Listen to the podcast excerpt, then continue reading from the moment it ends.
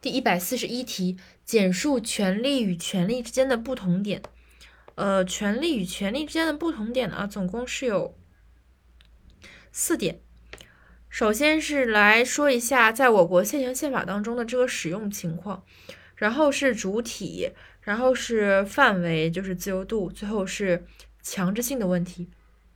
首先，宪法当中的使用。在我国现行宪法中呢，对中央国家机关使用“职权”一词，对地方国家机关使用“权限”一词，对公民则使用“权利”一词。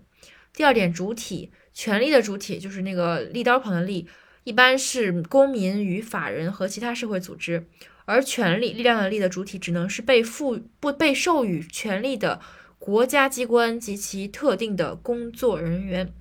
第三点是范围的问题，就是自由度的问题。权利和权利的自由度是不一样的。权利主体，利刀利利刀人，利刀旁立的这个主体，对其享有的某些权利是可以转让或放弃的，而权职权则不能转让，不能让与，也不能放弃。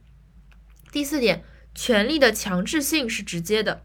而权利的强制性则以权利为中介是间接的，也就是利刀旁的这个权利。它的强制性是间接的，它需要呃力量的力的那个权利来